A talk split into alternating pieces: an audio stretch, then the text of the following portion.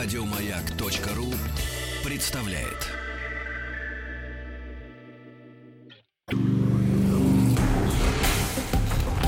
Объект 22. Эффект Стаховского. Это эффект Стаховского, объекты явления и процесса, получившие название в честь исторических или вымышленных персонажей. Я Евгений Стаховский, выпуск 11. «Ватман». Ватман – белая плотная бумага высокого сорта, без ярко выраженной фактуры, с поверхностной проклейкой, названная по имени английского фабриканта XVIII века Джеймса Ватмана-старшего. Ватманская бумага относится к типу рисовальных бумаг, прочных бумаг с гладкой или шероховатой поверхностью для рисования карандашом, тушью и водорастворимыми красками. Высококачественные бумаги выдерживают смывки, подчистки и способны к наполнению глубины красочного слоя и сохранению его яркости. Ее изобретатель Джеймс Ватман, или правильней Уотмен, родился в 1702 году неподалеку от Мейдстона, графства Кент. В то время это был центр бумажного производства в Англии. Поработав некоторое время дубильщиком кож, Уотман в 1733 году открыл собственное производство бумаги, а после удачной женитьбы на богатой вдове купил бумажную фабрику Turkey Mill, индюшиная мельница. Из-за низкого спроса бумаги в то время производили очень мало и делали ее вручную. Листы получались грубыми, пористыми, с хорошо различимым рельефом от сушильного пресса.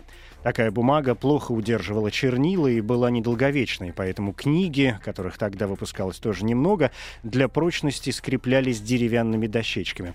Правда, была одна книга, которая могла быть главной семейной ценностью и основным источником образования, воспитания и развлечения. Это, конечно, Библия. И где-то в самой середине XVIII века лондонский изобретатель и изобретатель шрифтов Джон Баскервилл, несмотря на то, что сам, по-видимому, был атеистом, решил издать Библию, которая могла бы прослужить не одному поколению, для чего он и начал поиск подходящей бумаги. Среди прочих, Баскервилл посетил и Уотмана, но остался неудовлетворен качеством бумаги. И тогда Уотман показал ему новый образец — плотную белую бумагу с фирменным водяным уотмановским знаком в левом углу листа. Удивленный Баскервилл заявил, что немедленно готов сделать крупный заказ, но Уотман был вынужден его разочаровать, сообщив, что это совсем новая разработка и лист существует в единственном экземпляре.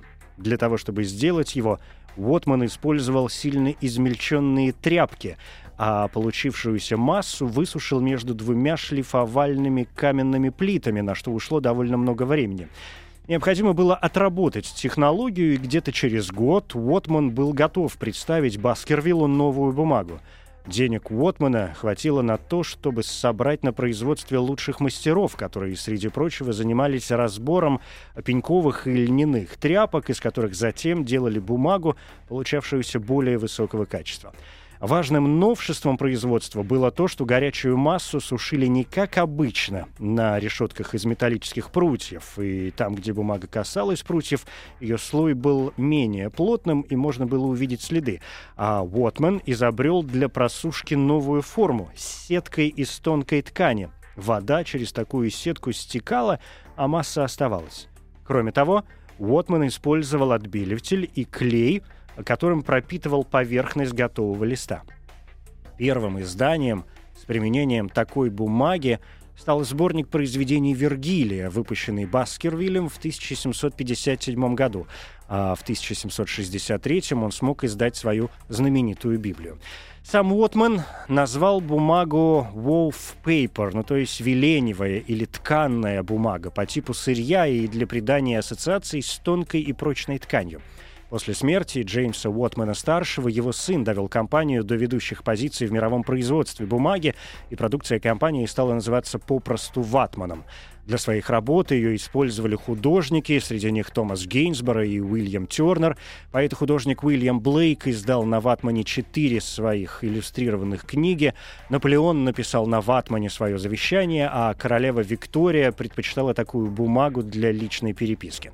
В Советском Союзе на ватманской бумаге публиковали пятилетний план, хотя вообще в России ватманская бумага прижилась во второй половине XIX века, нередко называлась шероховатой и использовалась чаще всего для изготовления литографий и при чертежных работах. Самая распространенная ошибка — называть ватманом большие листы бумаги формата А1, на которых так любили делать стенгазеты. Ватман — это не размер, а технология производства. Это эффект Стаховского, эмоциональная реакция, чувство удовлетворения, испытываемое от получения новых знаний, практическая польза которых не очевидна. Эффект Стаховского. Еще больше подкастов на радиомаяк.ру.